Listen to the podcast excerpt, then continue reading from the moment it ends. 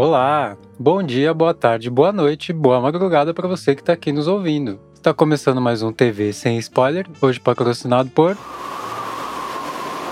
Eu sou Dante Gessuli, produtor e engenheiro de áudio, dando pitacos sobre filmes e séries dos grandes serviços de streaming, com o diferencial de não entregar spoilers sobre as histórias, roteiro, enredo e coisas do tipo.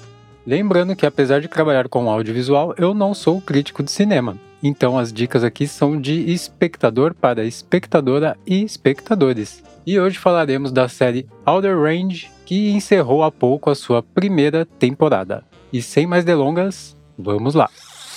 Antes de mais nada, vale dizer aqui que essa série é para você que tá a vida inteira esperando uma série de sci-fi na roça, talvez um roça sci-fi.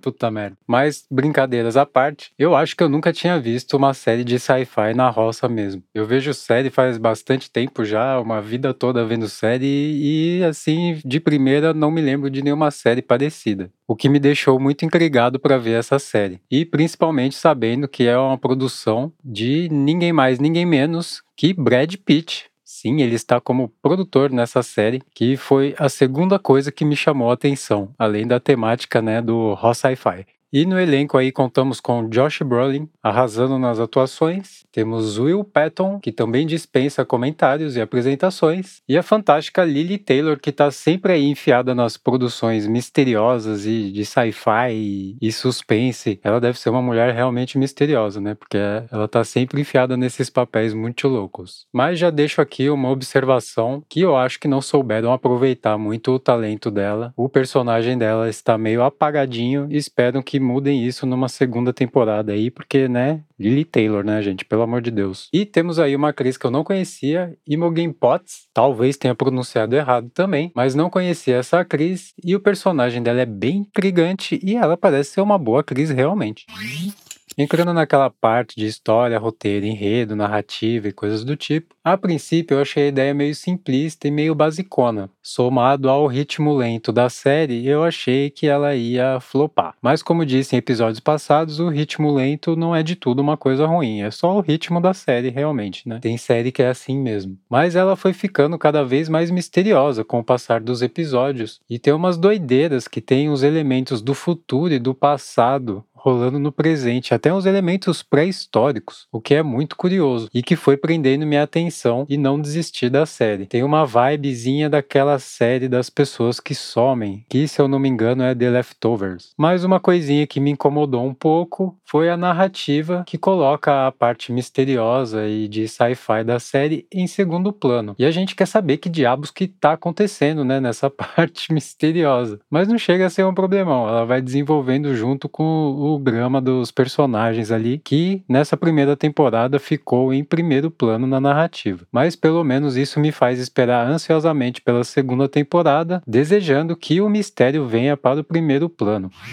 E entrando naquela parte visual, a série tá bem bonita. Rola numa fazenda, né? Então a paisagem é linda já por si só. Todo o frame é bonito. A fazenda, as filmagens são feitas em Albuquerque, né? Novo México. Então é um lugar realmente bonito. E a direção de arte e fotografia ajudam bastante a ressaltar a beleza do ambiente. E eles têm uma pira com iluminação que eu achei bem legal. Vocês já perceberam que eu gosto de iluminação, né? A luz que entra pelas janelas, as lâmpadas, os holofotes, tem bastante coisa de luz, tem abajur para todo lado. E essa iluminação interna tem uma pegada meio sépia, assim, que eu gosto bastante. E eles abusam e usam do lens flare, que é um efeitinho bem legal, que traz mais um brilho aí para a parte visual da série.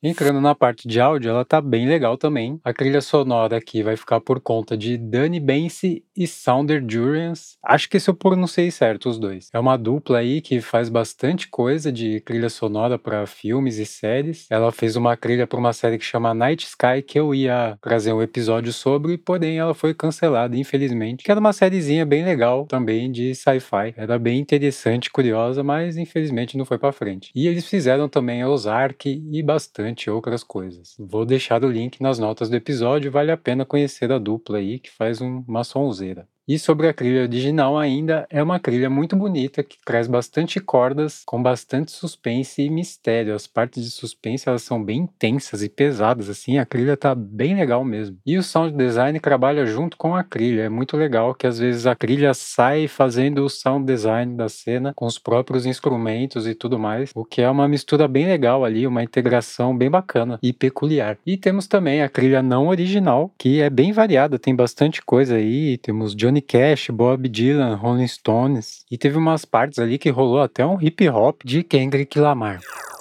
Tá aí uma série bem legal para você assistir jantando ou como novela das nove, você escolhe aí. Então deixaremos com uma nota 4,5 para ficar em cima do muro aí entre a janta e a novela das nove. Lembrando que nossa escala de assistibilidade ela não é uma nota de qualidade em si da série, mas uma categorização aí de forma divertida que te ajuda a introduzir a série aí no seu dia a dia. E a série já foi renovada para a segunda temporada. Essa série pode ser assistida pelo Prime Video da Amazon. Se você tiver o Amazon Prime, você já tem o Prime Video. Se você não tem, você pode contratar, custa apenas 15 reais, que é 14,90 e vale muito a pena que tá tendo bastante coisas legais lá no serviço de streaming da Amazon. Fora que com esses 15 reais você já tem acesso ao Amazon Music e o Amazon Prime, que tem alguns benefícios ali para compras no site deles. E se você assinar usando o link aí da descrição, você ajuda o nosso podcast aí a manter os serviços de streaming funcionando. Lembrando que estamos em setembro setembro de 2022.